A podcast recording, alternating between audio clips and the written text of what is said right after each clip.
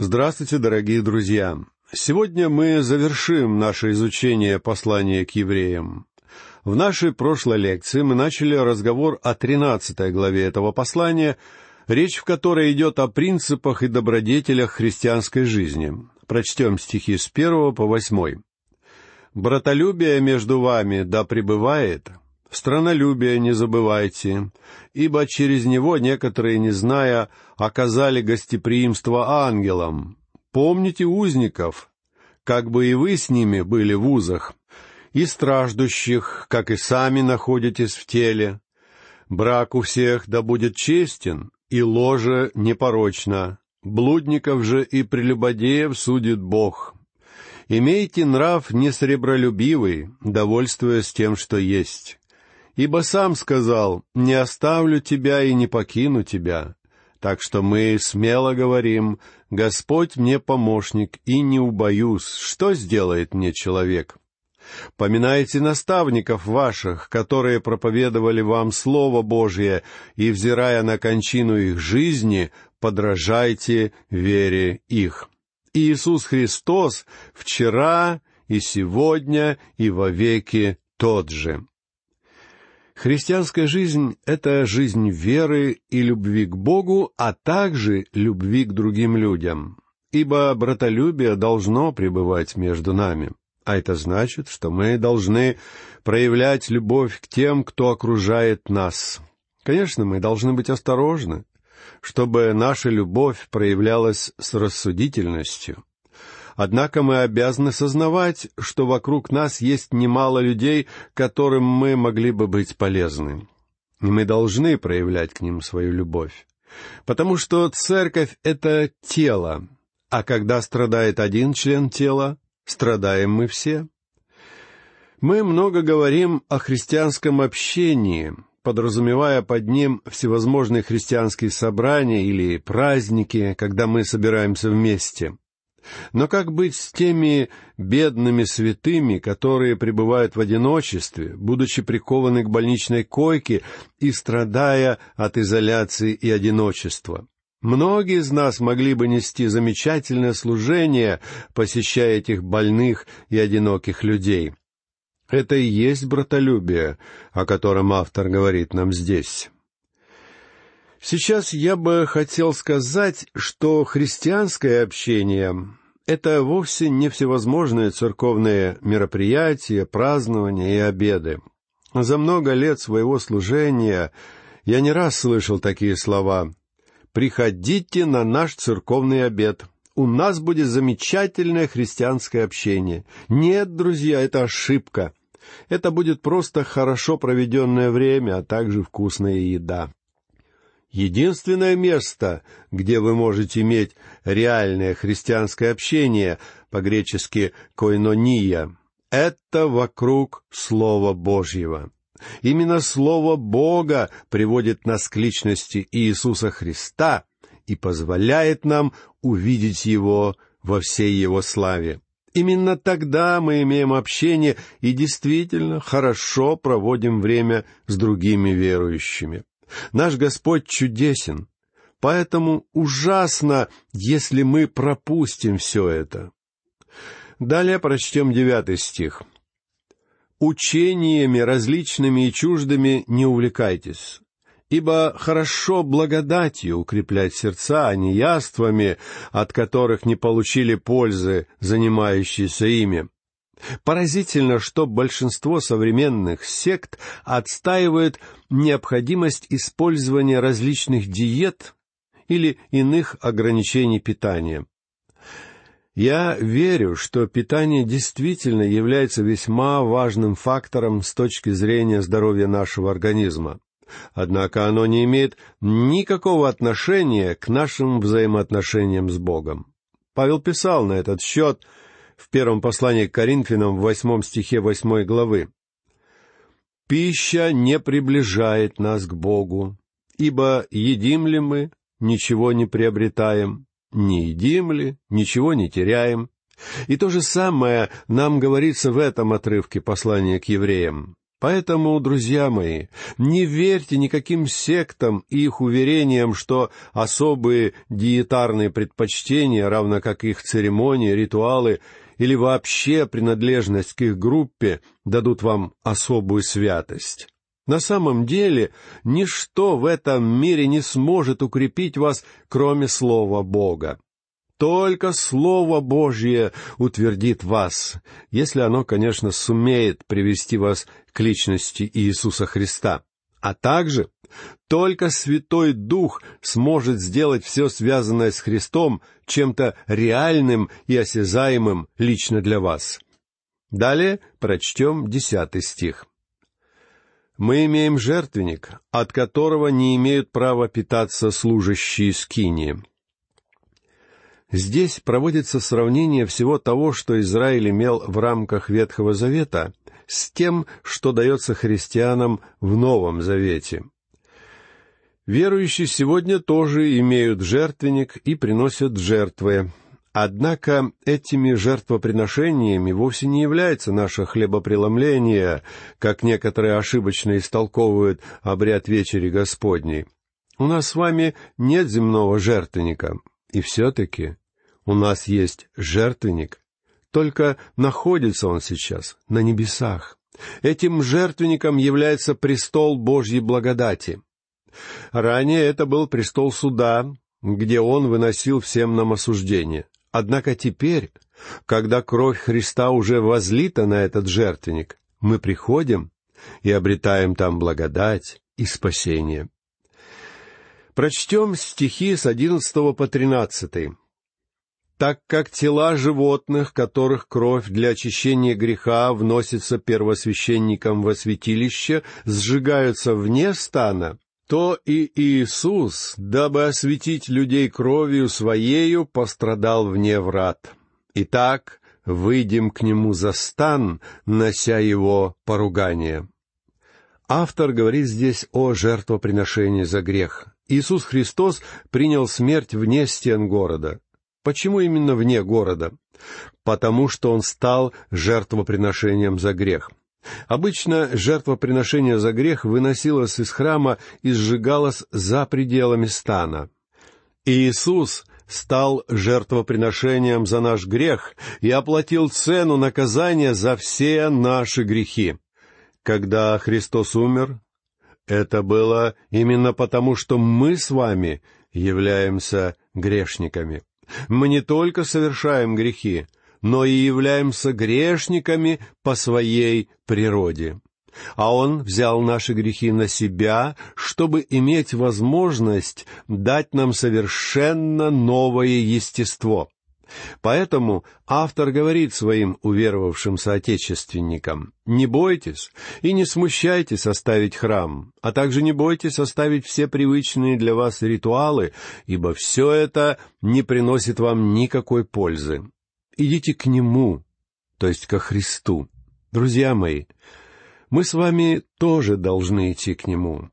Мы находимся на нашем пути в небесный Иерусалим. И здесь автор говорит о самом, что ни на есть реальном отделении. Сегодня мы, как правило, акцентируем отделение от чего-то. Например, мы считаем, что если мы не делаем того или не делаем этого, то это и есть отделение. Но реальное отделение происходит не от чего-то, а для чего-то, или же к чему-то. Павел говорил, что он был отделен для Евангелия отделен для Христа, отделен для Слова Божьего. Более того, само слово «еврей» переводится как «человек с другой стороны». Авраама называли евреем, потому что он пришел с другой стороны реки Ефрат, что символизировало тот факт, что вся прежняя жизнь Авраама осталась в прошлом а дети Израиля перешли через Черное море и были избавлены от рабства. Они были искуплены, после чего для них стала возможна новая жизнь. Они должны были пересечь реку Иордан, чтобы вступить в обетованную землю Ханаана, а также жить там такой жизнью, какой мы с вами тоже должны жить в этом мире. Мы должны идти за стан, нося его поругание.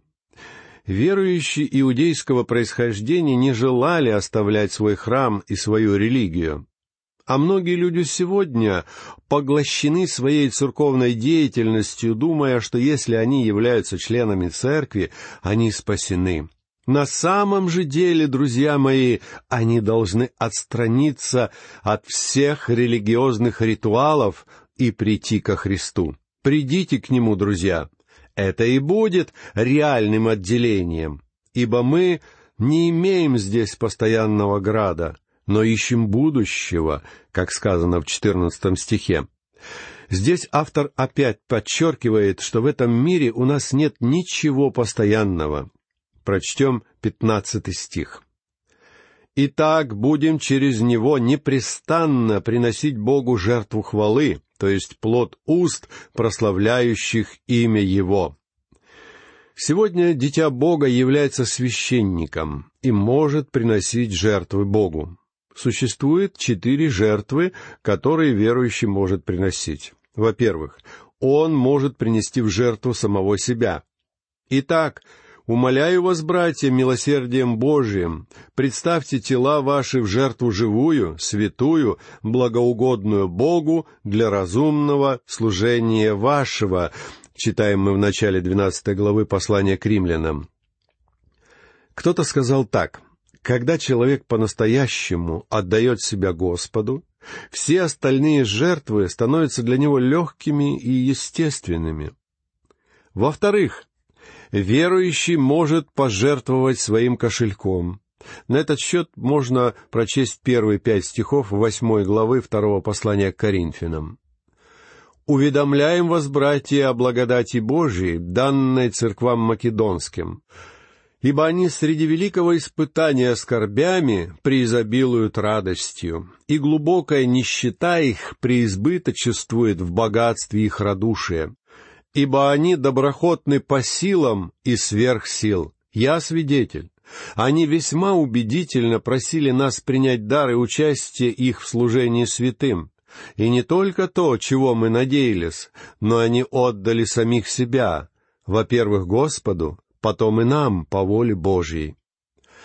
Я бы сказал, что если Бог не владеет вашим кошельком, то Он не владеет и вами. В-третьих, вы можете приносить Богу жертвы хвалы, о чем и идет речь в изучаемом нами стихе. Итак, будем через него непрестанно приносить Богу жертву хвалы, то есть плод уст, прославляющих имя Его. И, наконец, в-четвертых, вы можете приносить еще одну жертву, жертву своих поступков или добрых дел, о чем автор говорит в следующем стихе. Не забывайте также благотворения и общительности, ибо таковые жертвы благоугодны Богу. Когда вы приносите пусть даже скромное угощение какому-то одинокому или больному чаду Божьему, о котором все давно забыли, вы фактически становитесь священником, приносящим жертвоприношение Богу. И вы можете не сомневаться, что ваш поступок будет угоден и приятен Богу. Здесь я опять должен вспомнить то время, когда я сам оказался прикован к постели своим недугом. За то время я получил огромное количество писем от людей, которые находились в гораздо худшем физическом состоянии, нежели я. Эти люди писали мне удивительные письма, и каждое из этих писем являлось жертвой. А некоторые люди оказали мне осязаемую материальную помощь, и это тоже была жертва, угодная Богу. Друзья мои, если христианство не облекает себя в практические действия, непосредственным образом связанные с реальной жизнью, в этом христианстве нет никакого смысла и ценности. Господь Иисус восседает в вышине, одесную Бога. Именно там Он является главой церкви. Однако своими ногами он твердо стоит на этой земле, где приходится жить всем нам. И он хочет, чтобы наша связь с ним облекалась в практическую и осязаемую форму. когда Он практическим и осязаемым образом действует через нас. Далее прочтем семнадцатый стих. «Повинуйтесь наставникам вашим и будьте покорны, ибо они неусыпно пекутся о душах ваших, как обязанные дать отчет, чтобы они делали это с радостью, а не воздыхая, ибо это для вас не полезно. Мы читали что-то похожее в седьмом стихе. «Поминайте наставников ваших, которые проповедовали вам Слово Божье, и, взирая на кончину их жизни, подражайте вере их». Если ваш пастор является Божьим человеком, верно преподающим Слово Бога, тогда вам следует повиноваться Слову Бога в том виде, как вам преподносит его ваш пастор потому что лучше вовсе не слышать Слова Божьего, нежели слышать, но не повиноваться Ему. Прочтем восемнадцатый и девятнадцатый стихи. «Молитесь о нас, ибо мы уверены, что имеем добрую совесть, потому что во всем желаем вести себя честно. Особенно же прошу делать это, дабы я скорее возвращен был вам». Очевидно, что читатели этого послания хорошо знали автора, поэтому он и призывает их молиться о нем. Эти строки еще раз убеждают меня в моем мнении, что данное произведение написал апостол Павел. Очевидно, что в это время автор находился в заключении, и он говорит этим христианам, «Я хочу вернуться и пребывать среди вас» ибо он сам был таким же евреем, как и они. Автор говорит, «Мы уверены, что имеем добрую совесть, потому что во всем желаем вести себя честно». Это поистине чудесно, друзья, когда вечером мы можем отходить ко сну со спокойным сердцем и чистой совестью, которая освящена Словом Бога. Однако многие люди не пребывают в свете, и на этот счет апостол Иоанн писал в шестом и седьмом стихах первой главы своего первого послания. «Если мы говорим, что имеем общение с Ним, а ходим во тьме, то мы лжем и не поступаем поистине. Если же ходим во свете, подобно как Он во свете, то имеем общение друг с другом, и кровь Иисуса Христа, Сына Его, очищает нас от всякого греха. Далее мы находим слова замечательного благословения, которое сам использовал тысячи раз за годы своего пасторского служения. Прочтем стихи двадцатый и двадцать первый. «Бог же мира, воздвигший из мертвых пастыря овец великого кровью завета вечного Господа нашего Иисуса Христа, да усовершит вас во всяком добром деле к исполнению воли Его, производя в вас благоугодное Ему через Иисуса Христа. Ему слава во веки веков. Аминь. Господь Иисус назван здесь великим пастырем овец. В двадцать первом псалме он предстает нам как добрый пастырь, а в Евангелии от Иоанна, в одиннадцатом стихе десятой главы, мы находим его собственные слова, когда он сам называет себя добрым пастырем. И как добрый пастырь, он отдает свою жизнь за овец. А как великий пастырь, он усовершает своих овец и укрепляет их. Мы видим это здесь, а также в двадцать втором псалме.